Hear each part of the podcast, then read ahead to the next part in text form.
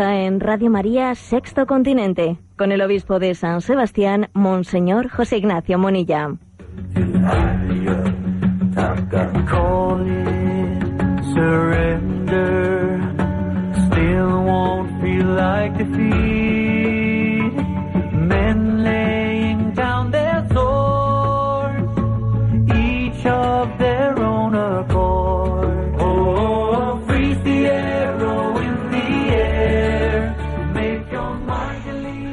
Un cordial saludo a todos los oyentes de Radio María. Un día más, con la gracia del Señor, nos disponemos a realizar este programa llamado Sexto Continente, que lunes y viernes de 8 a 9 de la mañana, una hora antes en, las islas, el horario de las Islas Canarias, realizamos aquí en Radio María España. Sexto Continente es un programa que tiene también la vocación, que tiene especialmente la vocación de iluminar nuestra realidad desde la doctrina social de la Iglesia y me vais a permitir que haga la entradilla de este programa comentando tres noticias. Ayer, 14 de junio, se celebraba pues el Día Mundial del Donante de Sangre. Ayer en Argentina se aprobaba en el Parlamento de Argentina eh, la despenalización del aborto. Se aprobaba el aborto en Argentina en el Congreso de los Diputados. Ayer se daba noticia de que en Cornellá de Llobregat, pues un hombre se había tirado desde el décimo piso cuando estaban tocando la puerta de su casa para desahuciarle, porque llevaba pues unos meses sin pagar el alquiler. Y uno diría, bueno, ¿y qué tiene que ver esas, esas cosas? ¿Qué tiene que ver una cosa con la otra? Bueno, pues yo me atrevería a hacer un hilo conductor, un hilo de reflexión sobre estas tres, estos tres acontecimientos que han tenido lugar en un mismo día, para que nos demos cuenta de que hay una, una gran batalla, una gran contradicción de valores en nuestra sociedad, una gran contradicción. Entendemos que en la lógica de la donación de la sangre, que la sociedad tanto valora y que entendemos que son muchos los que viven gracias a ella, la lógica de la donación de la sangre es justamente la contraria al derramamiento de sangre. Dar vida es lo contrario a quitarla. Dar vida es lo contrario a quitarla. Ser donante de sangre es lo contrario a estar eh, defendiendo el derecho a quitar la vida del ser no nacido o de aquel que de alguna manera viene a, a quebrar ¿eh? nuestro nuestro estatus de, de falsas seguridades. El hecho de que una sociedad no tenga la capacidad ¿no? de acompañar o de buscar una solución para aquellos que están en situación de desahucio, que hayan que hayan sido incapaces de pagar un alquiler porque en su vida se ha quebrado, porque han entrado en paro, etcétera, ¿no?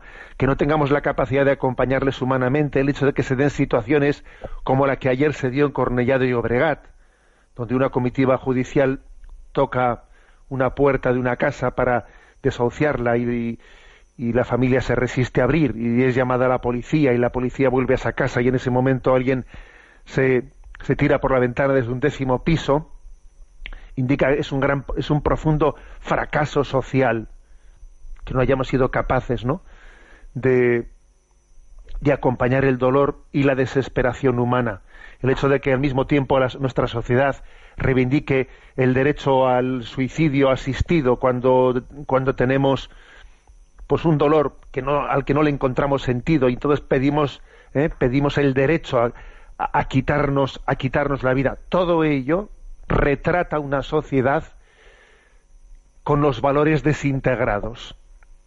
Sí, existen, ¿no? Existen luces en nuestra sociedad, luces de valoración de la solidaridad, pero de una manera totalmente contradictoria.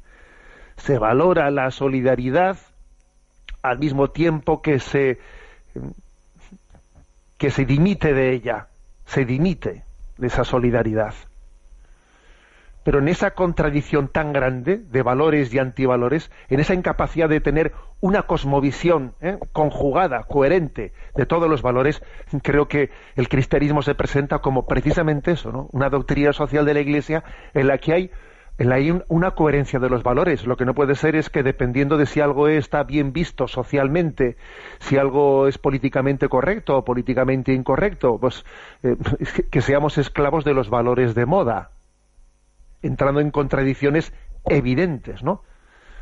Es la luz del Evangelio la que nos permite esa coherencia. Y me quedo con la con esa lógica de la donación de la sangre que es justamente la contraria al derramamiento de sangre. Dar vida es lo contrario a quitarla. La donación de la sangre es un signo más de la solidaridad, de esa unidad de destino. Tenemos una unidad de destino. Estamos llamados a presentarnos ante Dios no, no a solas, sino llevando con nosotros a nuestros hermanos. ¿Mm? Uno está, hemos venido, no, has venido a este mundo no para salvarte, sino para salvarnos, llevando contigo, arrastrando contigo, como en racimo, como en racimo, a tu, a tu familia, a los tuyos, a los que Dios te ha encomendado. ¿Eh? Hay una unidad de destino entre nosotros y estamos plenamente implicados en ella. Bueno, pues este es el, esta es la entradilla de este programa de Sexto Continente y mm, en medio de este mes del Sagrado Corazón de Jesús en el que nos encontramos, pues reafirmamos una vez más, en ti confío, en ti confío, Sagrado Corazón de Jesús, te pedimos que nos, que nos concedas la gracia de, de ser instrumento tuyo, de ser levadura en medio de esta sociedad. Sexto Continente tiene con vosotros también una interacción en las cuentas de las redes sociales, en Instagram y en Twitter, la cuenta arroba obispo Munilla, en Facebook eh, el muro que lleva mi nombre personal de José Ignacio Munilla y hay un correo electrónico sextocontinente arroba radiomaria.es al que podéis hacer llegar vuestras preguntas, aportaciones, etcétera. Bien, ¿qué tema he elegido así central para el programa de hoy? Bueno, pues han comenzado los mundiales de fútbol y la Iglesia Católica ha querido también tener un discernimiento a este respecto. El 1 de junio, obviamente, ¿no? es casual esta coincidencia en fechas con el Mundial de Fútbol, la Iglesia Católica publicó el 1 de junio un documento, un documento sobre la perspectiva cristiana del deporte. ¿eh? Está publicado por el Dicasterio para los laicos, la familia, la familia y la vida de la Santa Sede. Y tiene un título que es muy pues muy significativo, dar lo mejor de uno mismo. ¿eh? Repito, documento sobre la perspectiva cristiana del deporte. Tiene unas 50 páginas, es un documento bastante extenso.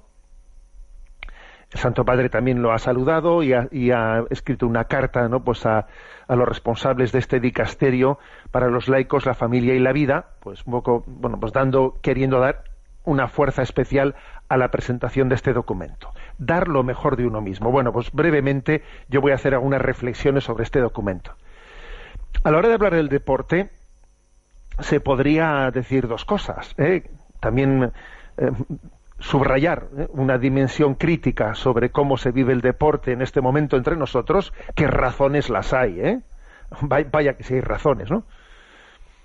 Obviamente el deporte se ha convertido para para una parte importante de la sociedad en una idolatría, en una idolatría, en una suplantación de la tensión espiritual por la corporal. Para empezar, que hay una parte importante de la población que, que no hace deporte, que no valora el deporte, sino como un mero espectáculo. ¿eh?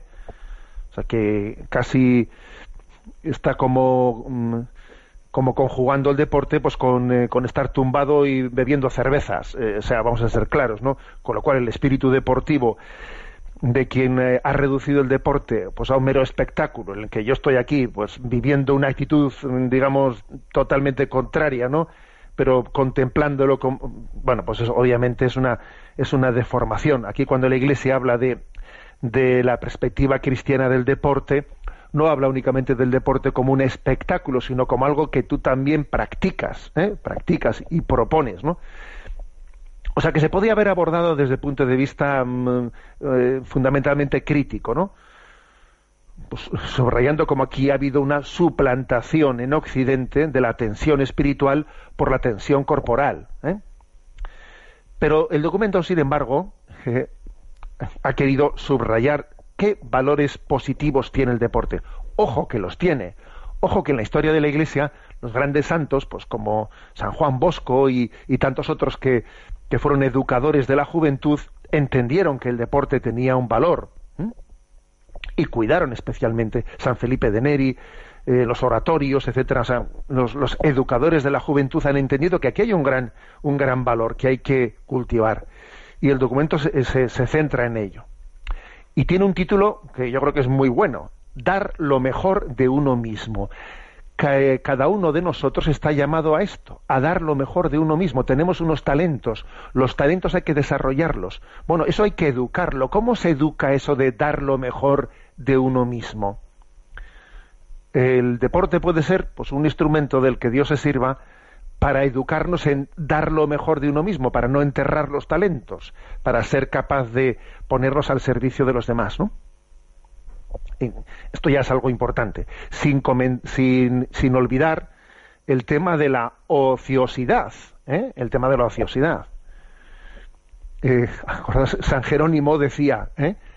trabaja que el para que el demonio no te encuentre desocupado. ¿eh? O sea, trabaja. Pues aquí lo mismo también.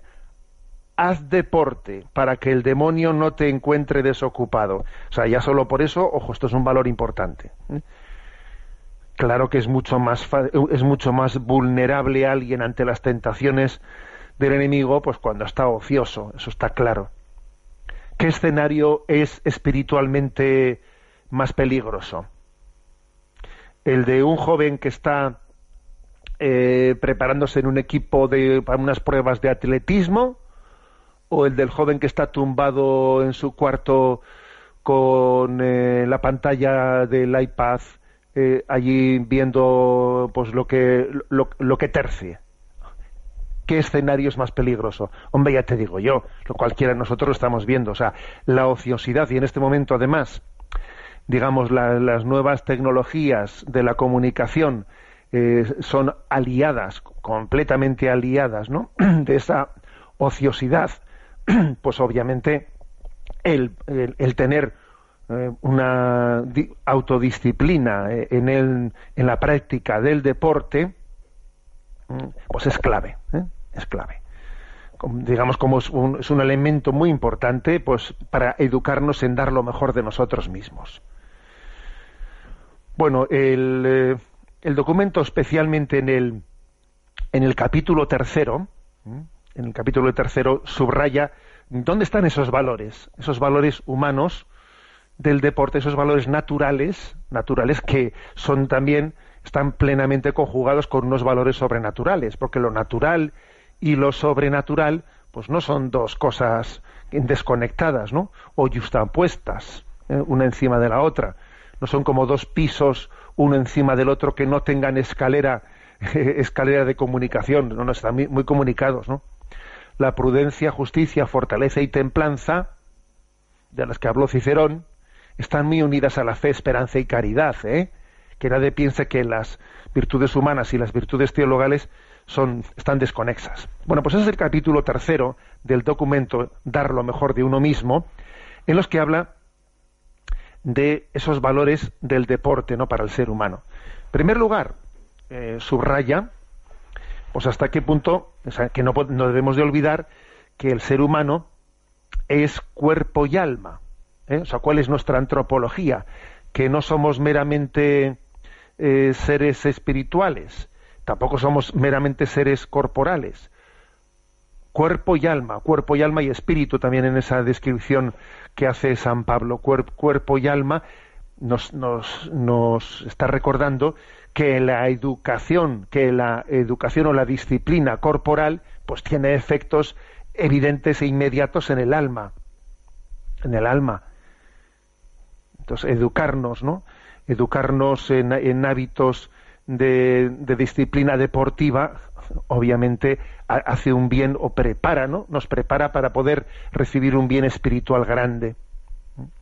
De hecho, una, uno de los males de los males más extendidos entre nosotros, pues es el de la falta de autodominio, la pérdida de señorío sobre nosotros mismos.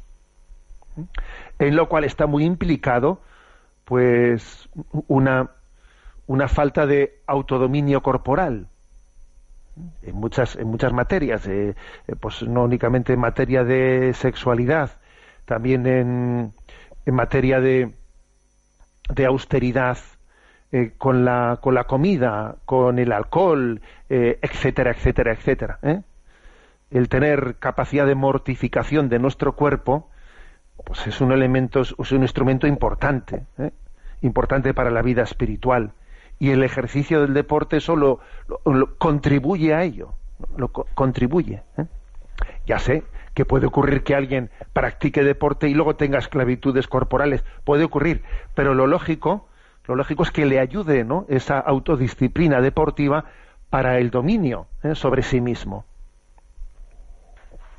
Bueno, además también decir que la educación en el deporte eh, también valora otros otros otros, o sea, también cultiva, ¿no? Otros aspectos como son la creatividad, la libertad ¿eh? y la disciplina. Tener deporte supone tener creatividad, pues sí, porque, porque también se buscan, se busca que alguien tenga un genio deportivo, que tenga creatividad de manera de cómo, desarrolla sus habilidades. Y ahí se conjugan pues dos cosas que no es tan fácil conjugar. ¿eh? Libertad y disciplina. uno, uno tiene libertad de hacer deporte o no hacerlo, ¿eh? de buscar esta, eh, pues esta rama, rama, del deporte o otra distinta, pero al mismo tiempo una vez que he entrado en un sitio tiene que haber una disciplina y no soy yo el que marco las reglas y si entro, si he entrado en un en un, eh, pues un equipo pues tiene sus entrenamientos y sus reglas y, el deporte pues tiene sus reglas que, que obviamente nadie se le ocurre cuestionar que haya que obedecerlas. ¿eh? Fíjate, en otras cosas estamos continuamente quejándonos de todas las reglas. ¿Alguien se queja? ¿Acaso, no? ¿Tú has escuchado alguna vez que algún deportista haga una campaña pues para cambiar las reglas de cómo lanzar un córner? Pues dice, no, eso es así, punto. ¿Eh? y nadie cuestiona las reglas, ¿no? Bueno, pues eh, es curioso, ¿no? Que en, en, otras facetas de la vida estamos siendo continuamente eh, pues reivindicadores indisciplinados y sin embargo en el deporte todo el mundo asume que hay unas reglas y, eso y tú partes de ellas, ¿no? Bueno, pues sí, se conjuga en el deporte algunos valores naturales como creatividad, libertad y disciplina, que conjugar todo eso tiene su qué, tiene su qué. ¿eh? Se conjuga también la tendencia, o sea, la tendencia a la, al, individualismo ¿eh? y, y la integración en un equipo. Por una parte, cada uno de nosotros tiene una tendencia, tendencia a la singularidad, vamos a ser claros, tenemos tendencia a la singularidad, pero también estamos llamados ¿no? a integrar nuestra, nuestra singularidad eh, a una, a una vocación comunitaria. Y eso en el deporte, eso en el deporte es una gran, es una gran lección. ¿eh? Aprender a no ser, a no ser individualista. ¿eh? Singular, singularidad sí, pero individualismo no. Y, y, aprender a hacer equipo y a no pensar en clave de yo, yo, yo, sino de nosotros. Sino de nosotros. Eso es un tema, un tema muy clave. Muy clave en la, en la educación interior creo que ya, os, ya os, compartí una anécdota que me acuerdo que en una, en una ocasión con los, con los niños de la catequesis, hablándoles de esto, en una ocasión hice la, hice la pregunta, más me acuerdo que era, estábamos en una, en, una homilía, en una misa, y les pregunto a los niños, ¿tú qué preferirías? ¿Qué preferiríais? ¿Eh? Eh, ¿Perder el partido de fútbol? ¿eh? 4-3, perderlo, pero tú eres el que has metido los tres goles, o ganar, ¿no? O ganar eh, 3-0, pero tú no has metido ningún gol en el partido. Y claro, me acuerdo que se generó ahí una crisis entre los niños, divididos entre ellos. No, yo preferiría, eh, yo preferiría perder, pero claro, si meto yo los tres goles, vamos, no me importa haber perdido porque he metido yo los tres goles. Y otros les decían, no, no, no, hay que, aquí lo importante es que, gane el, equipo. O sea, eh, claro, me di cuenta de que ahí se enfrentaban ahí dos valores, que es esa tendencia la singularidad eh, y, y nuestra educación en que somos un equipo, ¿no? somos un proyecto común. Bueno, pues eso en el deporte existe esa educación importante. En el deporte también existe un valor que se cultiva, obviamente, que es el sacrificio. Que en esta vida no hay, no hay nada que no cueste. O sea, los valores auténticos cuestan un sacrificio. Es imposible rendir ¿eh? en, el, en el deporte sin sacrificarse.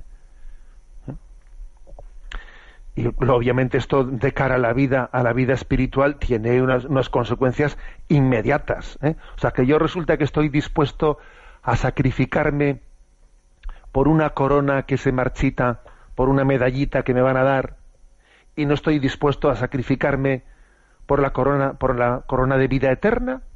Pero ¿cómo es posible? ¿Eh? A ver, lógicamente, de, de esa capacidad de sacrificio, ¿no? de la vida deportiva se tiene que deducir pues una, o sea, una educación de que eso es una, una pequeña imagen que, que, que, después hay que proyectar en la vida espiritual. En el deporte se suele cultivar la alegría, suele ser así. Si alguien está amargado en un sitio no suele, no suele durar mucho en ese equipo, en esa práctica del deporte. El deporte suele estar eh, pues mezclado, eh, imbuido de un ambiente de alegría entre quienes lo, entre quienes lo practican o, lo disfrutan también, ¿no? Virtud clave también para la vida espiritual, porque si uno está amargado en la vida, ¿no? En su vida espiritual, en su vida diaria, no puede, es imposible que dé lo mejor de sí mismo. ¿eh? La alegría nos permite dar lo mejor de uno mismo. Armonía, ¿eh? armonía la armonía es, eh, otro, otro valor importante, ¿no? También subrayado en este, pues en, este documento. La armonía, porque, porque tenemos la tendencia a, bueno, pues a, ir por libre, ¿eh? a hacer, como se dice, ¿no? En, popularmente cuando éramos jovencillos, no, pasa el balón, no chupes, se decía, no chupes, pasa el balón, ¿eh? Bueno, no seas chupón, ¿eh? que era una expresión una expresión que en la que nos acusábamos ¿eh? de mutuamente de no tener una visión de compartida compartida en el ejercicio del deporte la armonía es, es, clave, es clave no valentía sí porque en el deporte porque el deporte existe no esa esa especie de llamada a a no ser remilgado, sino a, arriesgarte. ¿eh? Y de vez en cuando te llevas algún, ¿eh? pues algún buen moratón, incluso alguna pierna rota, o yo qué sé. Pero es obvio que eso, eso es bueno, eso es educador, ¿no? Esa cierta tendencia a arriesgarse, a ser un poco, ¿eh? un poco, no digo mucho, ¿no? A ser un poco kamikaze, ¿eh? pues también forma parte de, del fortalecimiento de, de la vida y del carácter. Ser un remilgado, ser ser alguien que está siempre lleno de miedos, eh, pues no, no, es sano espiritualmente, no es sano. Ese puntito de, ¿no? de, de, tendencia al riesgo en el deporte, con, con prudencia, obviamente, ¿no? Es sano para la vida espiritual. Otro valor que aquí también se subraya ¿no? en este documento, dar lo mejor de uno mismo, la igualdad y el respeto. Sí, o sea, es decir, a ver, uno aprende a respetarse. Oye, que aquí todos somos iguales, que aquí hay unas reglas de juego y uno no puede pretender partir aquí con una posición de privilegio. En principio todos somos iguales y aquí a respetarnos todos. Si no, aquí no, aquí no hay, ¿eh? no hay partida que jugar, ¿no? Hay una igualdad y un respeto como punto, como punto de partida la solidaridad. También la solidaridad se practica, en, se practica en el deporte. Eh, ha habido algunos, eh, pues unos, algunos episodios también que han sido especialmente llamativos, ¿no? que han, tenido mucho eco en las redes sociales. Pues, por ejemplo, la solidaridad de cuando uno ve que, que algún, eh, pues en alguna carrera, carrera alguien ha quedado desfallecido, etcétera, pues que por parte de sus compañeros exista, a veces no se, ha visualizado esa solidaridad de dejar tú, ¿no? Tu, tu competición para asistir al que ha caído, al que ha caído desfallecido, lo que sea. Sí, el deporte da muchos, muchas, digamos, eh, ocasiones de solidaridad. En definitiva, todas estas, digamos, ¿no? Pues virtudes naturales o escenario, ¿no? De cultivo de las virtudes naturales nos están ayudando espiritualmente. El deporte, en el fondo, revela un poco, revela, es como ¿eh? una evocación de una búsqueda, de una búsqueda de un sentido último en la vida hemos sido creados para la felicidad, para la superación, ¿no? Y obviamente eso evoca, evoca esa otra carrera, una carrera que, que, es la carrera por la vida eterna. ¿eh? Bueno, pues este es el, documento, ¿no? Al mismo tiempo se subraya mm, en él, en el siguiente capítulo, porque esto anterior que, he explicado, las virtudes naturales del deporte, está en el capítulo tercero del documento. ¿eh? documento, como he dicho antes, de, del dicasterio de la Santa Sede para laicos, familia y vida, dar lo mejor de uno mismo, y en el capítulo cuarto pasa, ¿no?, de describir un poco las virtudes naturales del deporte a subrayar cuáles son los, de, los desafíos específicos, ¿no?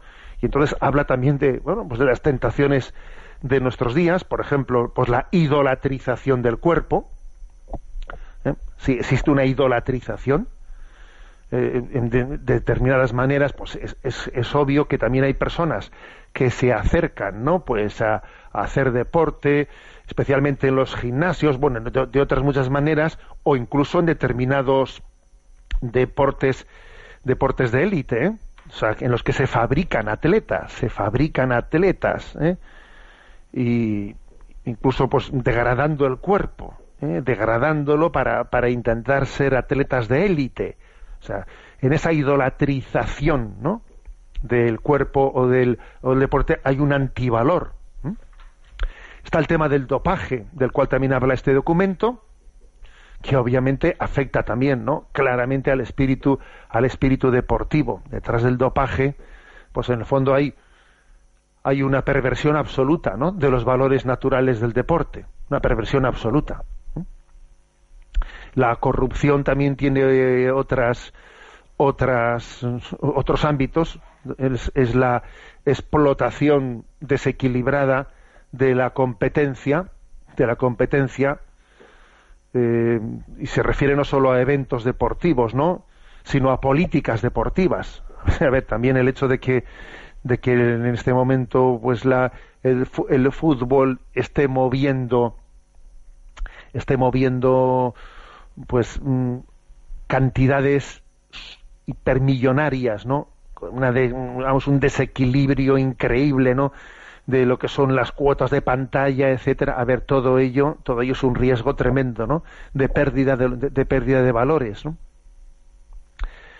Y luego también otra cosa que llama la atención, o sea, otro de los riesgos, ¿no? Que, que se subraya y que yo además eh, diría que puede ser uno de los principales, pues es también el aborregamiento. Como os podéis imaginar, el documento vaticano no utiliza, no utiliza ese término, ¿no? Pero bueno, permitidme que yo lo diga a mi manera. Es que existe esa tendencia al aborregamiento pues, grandísimo, ¿no? De manera que toda esa especie de vivencia del deporte, pues desde eh, determinadas formas de, eh, de, de, vivir exacerbadamente las filias y las fobias, desde un club deportivo, desde a veces, ¿no? Pues ligándolo pues a a, actitudes racistas, ideológicas, etcétera, en la que, a ver, es, curioso, ¿no? Es curioso cómo vamos degenerando, ¿no?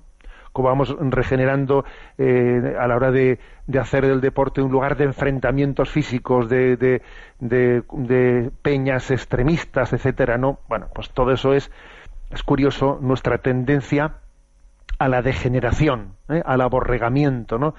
En el mundo del deporte que además que es muchas veces es para empezar convertir el deporte en un mero espectáculo del cual yo no participo ¿eh? ¿eh? un anti-espectáculo. Y yo no tengo ningún tipo de espíritu deportivo. Bueno, existen, por lo tanto, ¿no? riesgos que el documento también eh, subraya, ¿eh? no solamente habla de los, de los aspectos positivos. Y en el capítulo quinto, el documento dice, a ver, pastoral del deporte. Sí, o sea, la Iglesia ha tenido una, una, presencia pastoral en el deporte, ha tenido un cuidado, ¿eh?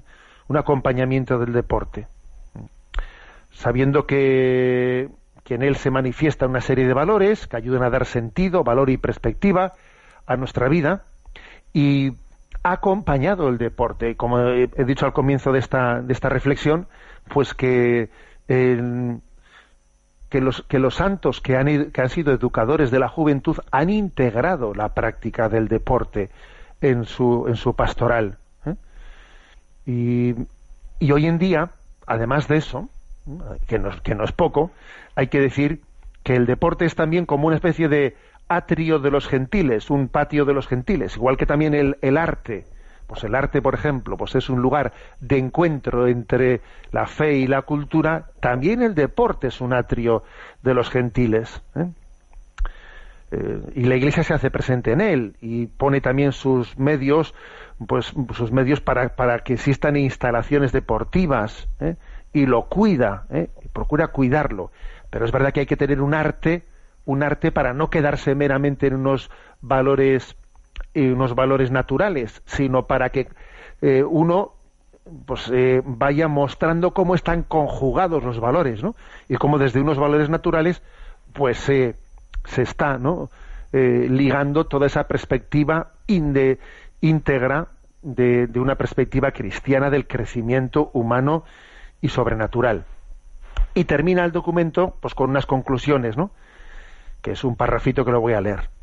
El deporte es un contexto en el que muchos jóvenes y adultos de todas las culturas y tradiciones aprenden a dar lo mejor de sí mismos. Este es el título ¿eh? de este documento. Dar lo mejor de sí mismos. Aprenden, aprenden a dar lo mejor de sí mismos.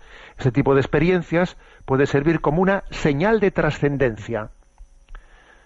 Y este documento trata de mostrar cómo a través de la práctica del deporte se puede experimentar la alegría, el encuentro con personas diferentes, la construcción de un sentido de comunidad y cómo el crecimiento en virtudes y esta autotrascendencia pueden enseñarnos también algo acerca de la persona humana y de su destino.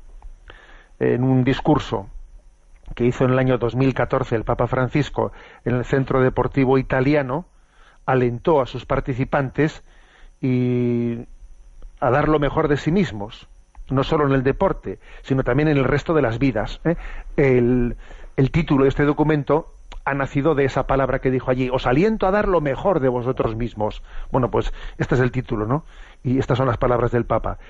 Y precisamente porque sois deportistas, os invito no solo a jugar, como ya lo hacéis, sino también a algo más, a poneros en juego tanto en la vida como en el deporte, poneros en juego en busca del bien, en la Iglesia y en la sociedad sin miedo, con valentía y entusiasmo, poneros en juego con los demás y con Dios. No contentarse con un empate mediocre, no te contentes con un empate mediocre. Da lo mejor de ti mismo, gastando la vida por lo que de verdad vale y dura para siempre. Bueno, pues estas son las palabras con las que concluye este documento vamos a pedir a Dios también que este evento, ¿no? que mueve tantas masas del Mundial de Fútbol, pues sea que en él primen, digamos, esos valores positivos frente a todos estos riesgos. A ver qué os parece esta, esta, esta canción que vamos a poner. Señor, ¿a quién iremos? Señor, ¿a quién iremos? Si tú eres nuestra vida, Señor, ¿a quién iremos? Si tú eres nuestro amor, Señor, ¿a quién iremos? Si tú eres nuestra vida.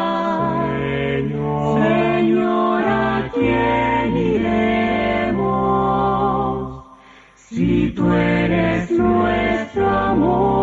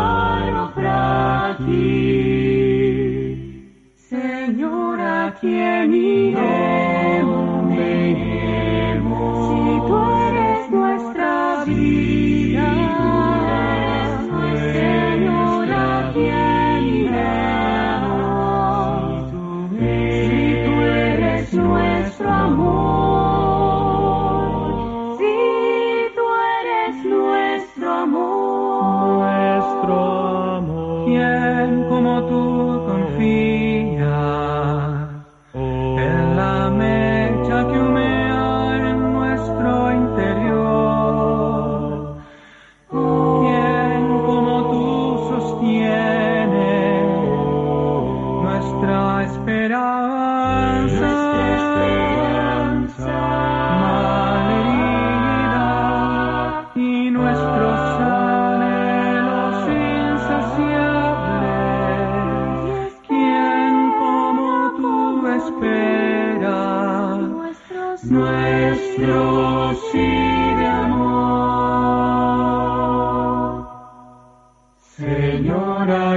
quién iremos? Si tú eres nuestra vida, Señor, ¿a quién iremos? Si tú eres nuestro amor, si tú eres nuestro amor. Continuamos en esta edición de Sexto Continente y ahora abordamos nuestro rincón del DOCAT. Hoy nos toca el punto 59. ¿En qué son iguales y en qué son diferentes el hombre y la mujer? Y la respuesta es, Dios ha creado al hombre y a la mujer como individuos de igual dignidad. Sin embargo, Dios no creó al ser humano como un sujeto abstracto, sino que lo hizo masculino o femenino, diferenciando una identidad sexual. Dios los creó para que se complementaran y se necesitaran mutuamente en lo fundamental, sin que ninguno de los dos sexos domine o excluya al otro, machismo, feminismo radical. Ser hombre o ser mujer significa, por tanto, algo más que asumir un papel. Para la visión cristiana, en su relación de amor, el hombre y la mujer son el reflejo perfecto de Dios. Bueno, pues esta es la, este es el punto 59, que viene después del punto anterior que decía, ¿hay diferencias fundamentales entre los seres humanos?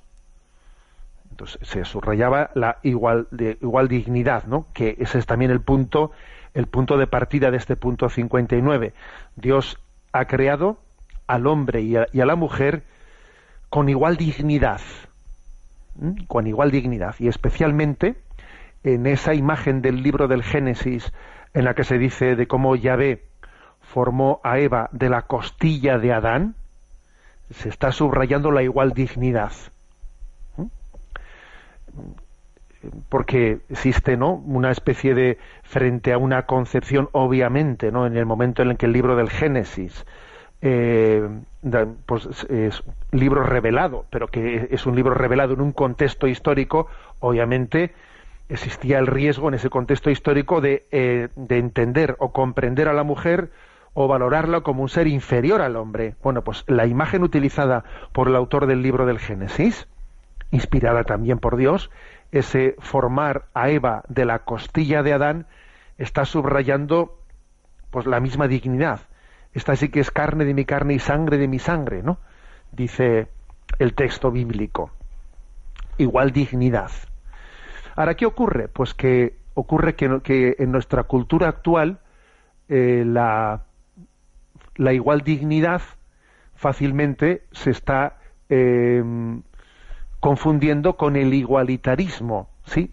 El igualitarismo es un, es un virus, es un virus de nuestro, de nuestro tiempo.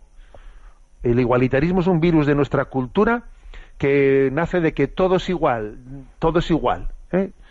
no existe diferencia alguna. Y parece como si la palabra distinguir o diferenciar fuese discriminar. Pues no, somos, somos distintos, somos diferentes. Y en esa diferencia hay una riqueza de complementariedad muy importante.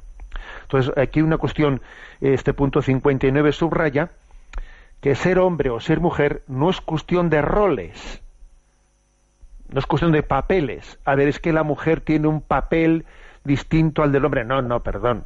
O sea, ser hombre y ser mujer no es cuestión de roles sociales, es cuestión de, identidad, de identidad ontológica. ¿eh?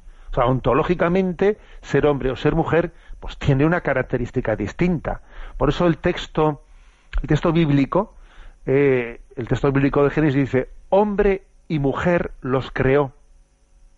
Cuando habla de la creación del ser humano, es curioso que matice de esta manera, ¿no? Hombre y mujer los creó. Está haciendo una afirmación también antropológico existencial, metafísica también, ontológica.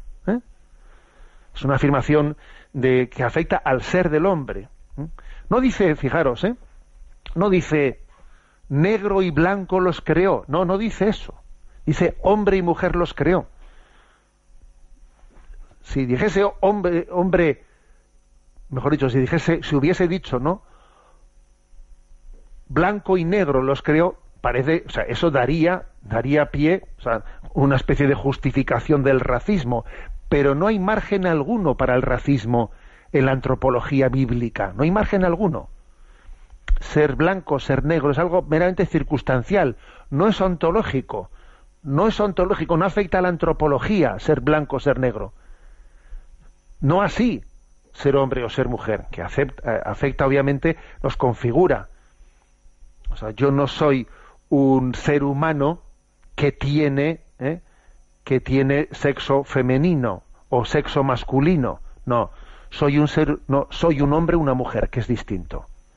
Porque ser hombre o ser mujer no es algo que se tiene, es algo que se es, que se es, ¿eh? que afecta plenamente, o sea, que, que forma parte de tu identidad por lo tanto, eso implica pues que, pues que existe una vocación a la complementariedad, etcétera, que, es maravillosa, que supone una riqueza antropológica que tenemos que descubrir, que tenemos que valorar. ¿eh? Y quizás este es uno de los, eh, pues uno de, los grandes retos ¿eh? de nuestra sociedad actual, porque estamos bajo el signo del igualitarismo, y como estamos bajo el signo del igualitarismo, pues y de las reivindicaciones de un sexo frente al otro, pues entonces eh, corre el riesgo en este contexto cultural de perderse, de no valorarse, pues todo lo que es esa vocación a la complementariedad.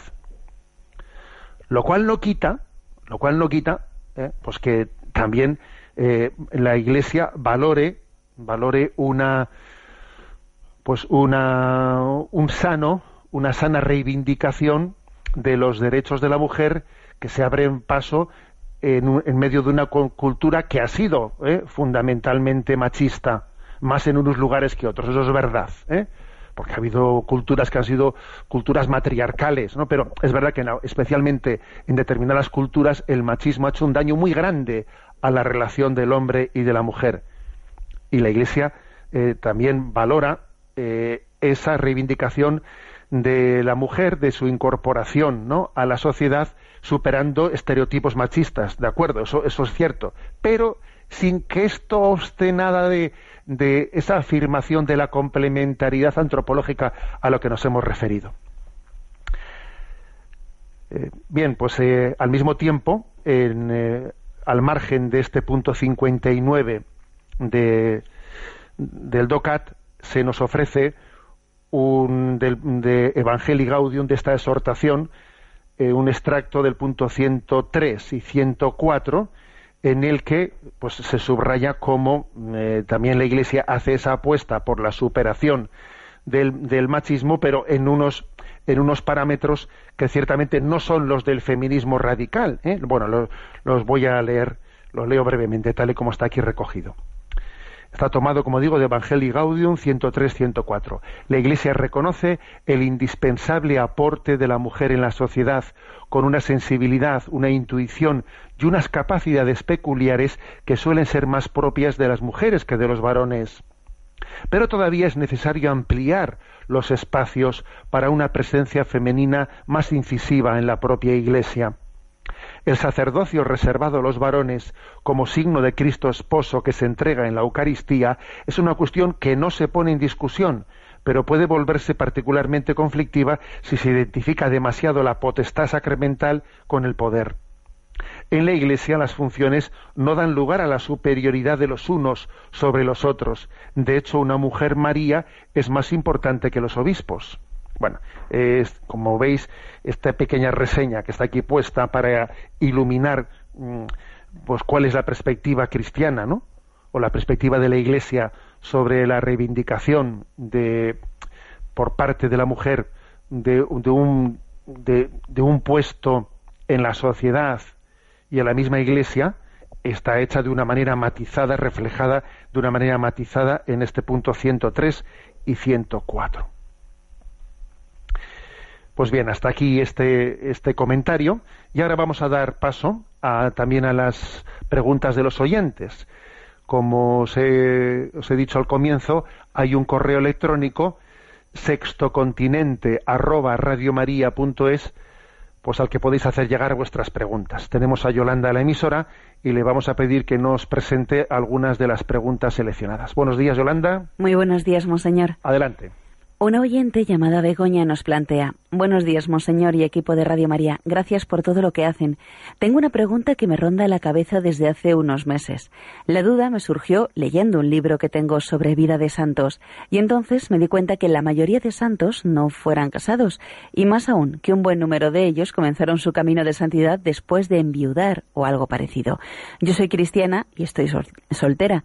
Sé que mi vocación principal es el amor, viviendo como una verdadera cristiana, pero aún sigo buscando mi sitio dentro de esa vocación. Muchas veces le pido al Señor que me haga santa. Me encantaría casarme algún día si Dios me lo permite, aunque siento a veces un deseo por la misión. Pero después de leer la vida de los santos, parece que se llega antes a la santidad si uno vive en el celibato.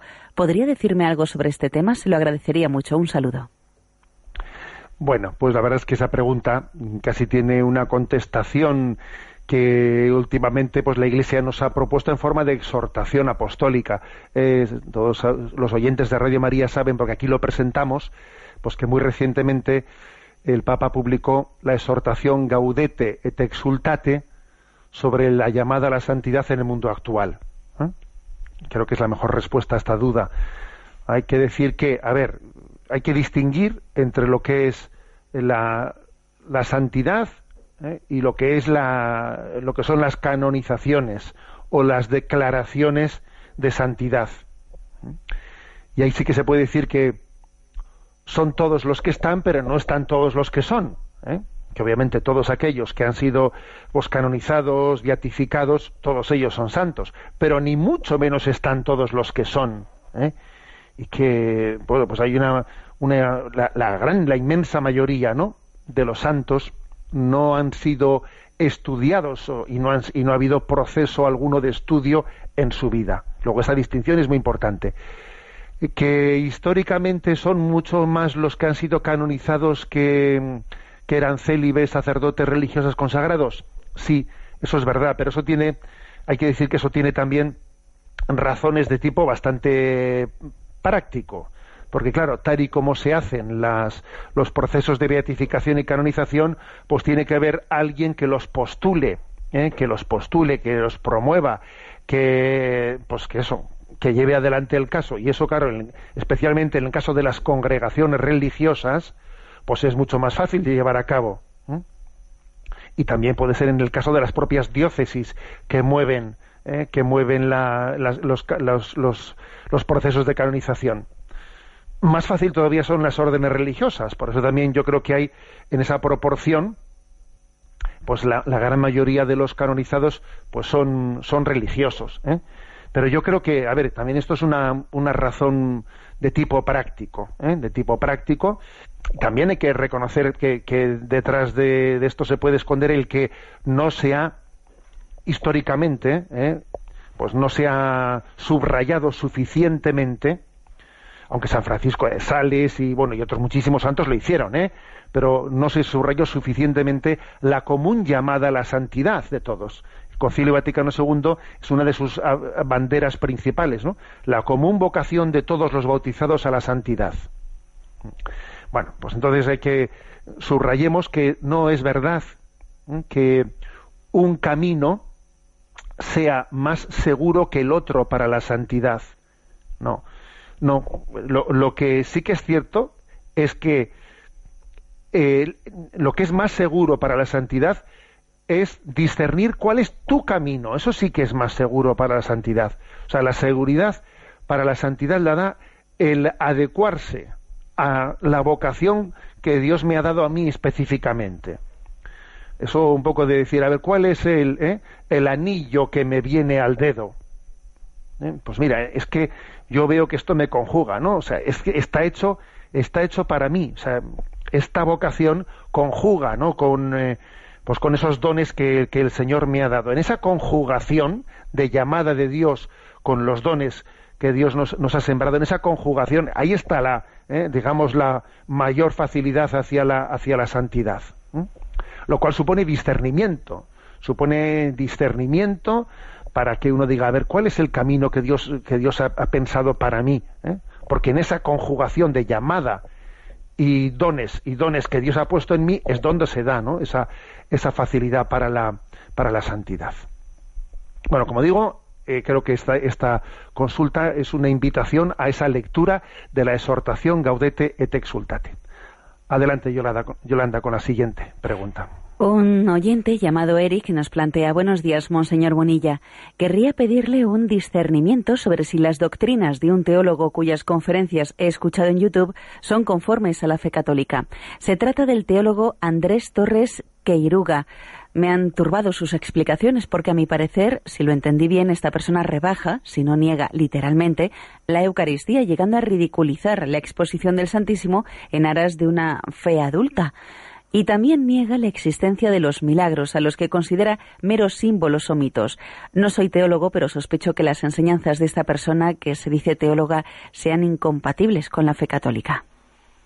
Bueno, pues, eh, pues este oyente dice, no soy teólogo, pero a mí me ha turbado. Bueno, pues sí, yo creo que hay que decir una cosa. Eh, cuando la Iglesia hace un pronunciamiento, un pronunciamiento eh, sobre un teólogo y sobre, y sobre determinadas doctrinas que sostiene, pues no lo hace para que esté oculto y no se diga y quede eso un archivo ocultado, ¿no? no sino que lo hace para que los fieles lo conozcan y eh, por lo tanto tomen también las medidas de prudencia y de precaución. Y con concreto con este teólogo lo ha hecho, ¿eh? lo ha hecho en más de una ocasión. ¿eh?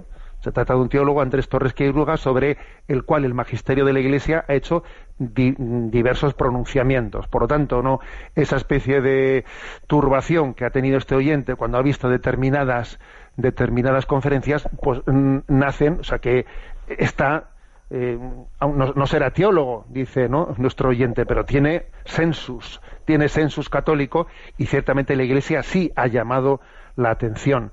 Detrás de, este, de esos errores teológicos, ¿qué es lo que está?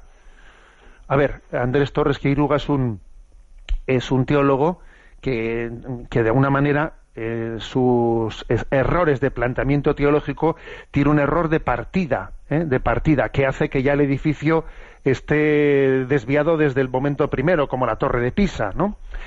Que es el hecho de que él eh, no, o sea, dice que la revelación, la revelación, no es un hablar de, un Dios que nos trasciende y viene de más allá de nosotros, sino que viene a decir que la revelación, eh, la revelación es despertar la verdad que anida dentro de nosotros.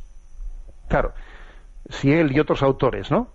reducen la revelación a que la verdad está dentro de mí. Y incluso viene, incluso utiliza la siguiente imagen, ¿no? Este, este autor.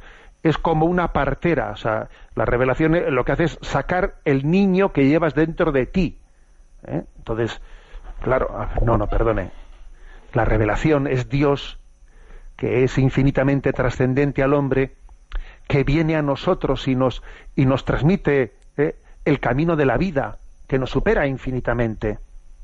Claro, entonces, ¿qué ocurre? Pues que si alguien parte de este error, de que la revelación es sacar la verdad que tengo dentro, dentro de mí, ¿qué es lo que ocurrirá como consecuencia? Que negaré todo lo sobrenatural, pues negaré eso de la Eucaristía es un símbolo, pues es un símbolo que simboliza pues el ser eh, el, ser un alimento para los demás pero nada que de que Dios venga ahí y se haga presente en el pan hombre ¿eh? o los milagros pues los milagros son otro otro símbolo de, de compartir la vida con los demás pero no es que haya una intervención de Dios que venga de fuera y intervenga en la naturaleza y haga milagros. No no eso eso nada. Es decir que es reducir no reducir eh, pues la revelación de Dios, reducir el Evangelio a unos símbolos, pero negando el acontecimiento de que Dios ha venido, se ha encarnado y se ha hecho presente en la historia y la ha transformado y la, y la ha cambiado. ¿eh? Claro, o sea, hay un error de partida, de ese error de partida, obviamente, se, después tiene consecuencias para, para un montón de, de afirmaciones de la fe católica. Bueno, tenemos el tiempo cumplido la bendición de Dios Todopoderoso, Padre, Hijo y Espíritu Santo descienda sobre vosotros. Alabado sea Jesucristo. Oh,